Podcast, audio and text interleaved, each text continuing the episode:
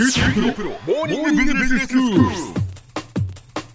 日の講師は九州大学ビジネススクールでファイナンシャルマネジメントがご専門の平松卓先生です。よろしくお願いします。よろしくお願いします。先生今日はどういうお話でしょうか？え今日はですね、まあ、その現代はそのデジタル化による情報技術革新ということもあって、はい。まあ、ビジネスの世界でもですね、まあ、どんどんその革新的なビジネスが生まれたりしてるんですけども、まあ、同時にこう市場におけるこう変化のスピードが早まってるわけですね。ですね。でまあ、今回と次回の2回ですね、まあ、私がもう一つあのき旧大のビジネススクールで担当してますそのマネジメントコントロールというあの、まあ、強化の観点からですね、まあ、こうした市場の変化の中での、まあ、企業の意思決定について考えてみたいと思ってます。はい先生このマネジメントコントロールっていうのはどういうことなんですか、ええ。あのまあ、企業がその目的を達成したりですね、その戦略を実行するためにこうい意思決定を行っていかなきゃいけないわけですけれども、まあ、トップマネジメント一人で全ての意思決定を行うっていうことは、まあ、それなりの規模がある企業にとってみるとそれは無理なわけですね。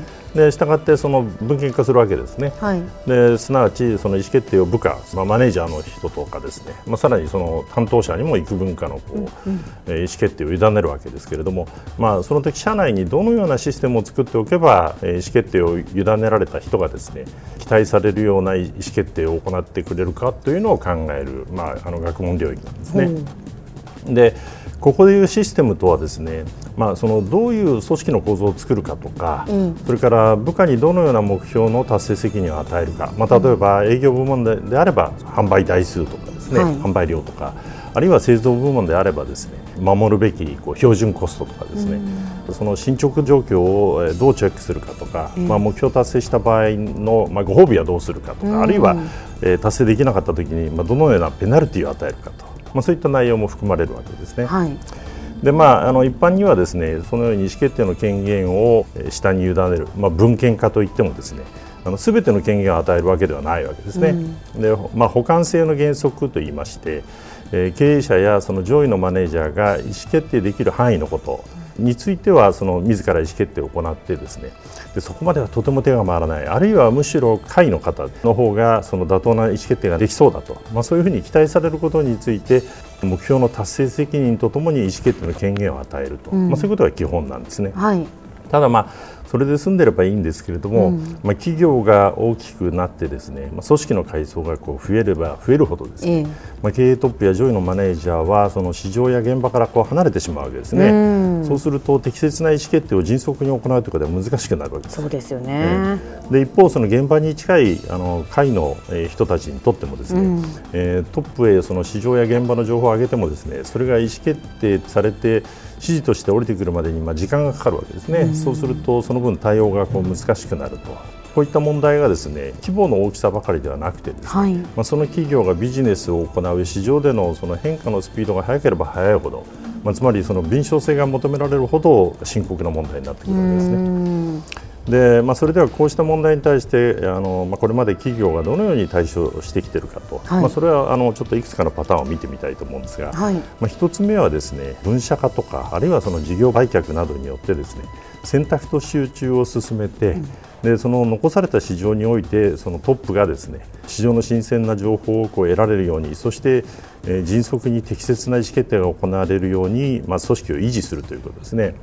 例えば今あの GE でですねジョン・フラナリーという人によってですね、まあ、多角化していた業務を、まあ、電力、えー航空機ヘルスケアとまあ、この3つにですね業務を絞っていくと、まあ、そういう絞り込みなんかもその一環とまあ言えるということですね、はい。だろうと思います。ええそれから2つ目はですね最終的なまあ目的であるところのその利益に関わる意思決定についてもえー会のポジションに委託すると委任するということですね。そうですかえーまあ、利益責任を分権化するっていうことはですね、まあ、当然その生産に関わるあの意思決定や、まあ、それとその販売に関わる意思決定、まあ、これらすべてについての、まあ、意思決定権限を与えることになるわけですね。ええでより現場に近いところで幅広い意思決定を行えるように、まあ、するということになるんですが、まあ、例えばビジネスユニット制とかですね事業本部制とか社内カンパニー制を、まあ、引くというのも、まあ、この一環ということが言えるんだと思いますね。で3つ目はですね組織をフラット化してトップマネジメントと現場や市場の間の距離をこう縮めようという動きですね。ほ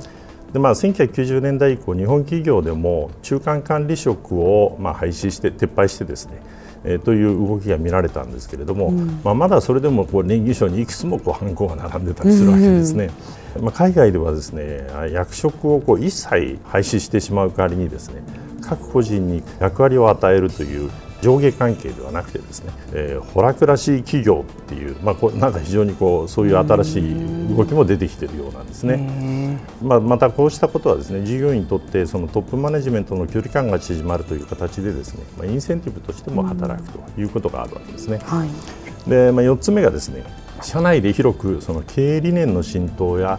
経営者意識の共有を図ろうとまあ、そういう動きですね、うん、で通常はその会の階層にはですねあの非常にこう細分化された目標を与えてで上位の階層が、まあ、それを全体としてのその企業目標の達成につなげると、まあ、そういう形での意思決定を行うという、まあ、そういう分担がなされるケースが多いんですが、うん、末端までですねあの経営理念の浸透や経営者意識の共有を図ることでですね、まあ、トップと同じ発想で意思決定させようとするものですね。例えばあの東日本大震災の時にですね東北現地の大和運輸ではですねまあ、まだ本社との連絡が取れてないときに、まあ、自発的に現地で物資の輸送に当たってですね、まあ、後にその事態を把握した本社がまあこれを追認したと、まあ、こういったことがあったんですけれども、まあ、これなどはですね経営理念がこうまたまで浸透したことによるですね状況の激変にこう対応できた好事例ということだろうとます、まあ、何かあってもその上層部からの指示を仰がずとも現場でやはり判断ができるということですよね、その経営理念がそれがそう間違ってないということですね。えーえー、はいでまあ、あの市場の変化が早まる中でですねあの企業の意思決定の在り方も多様化していかざるを得ないと、まあ、そういうことだろうと思います。では先生今日のまとめをお願いします。はいえ、デジタル化による情報通信技術革新等の中でですね、ま、ビジネス環境としての市場はその変化の速度を増しているかと思います。でその中で企業が戦略を確実に実行して目的を実現するためには、まあ、的確な意思決定が行われるためのそのシステム作りが重要なわけですけれども、まあ、それは市場により企業により多様化していかざるを得ないということだろうと思います。今日の講師は九州大学ビジネススクールでファイナンシャルマネジメントがご専門の平松卓先生でした。どうもありがとうございました。どうもありがとうございました。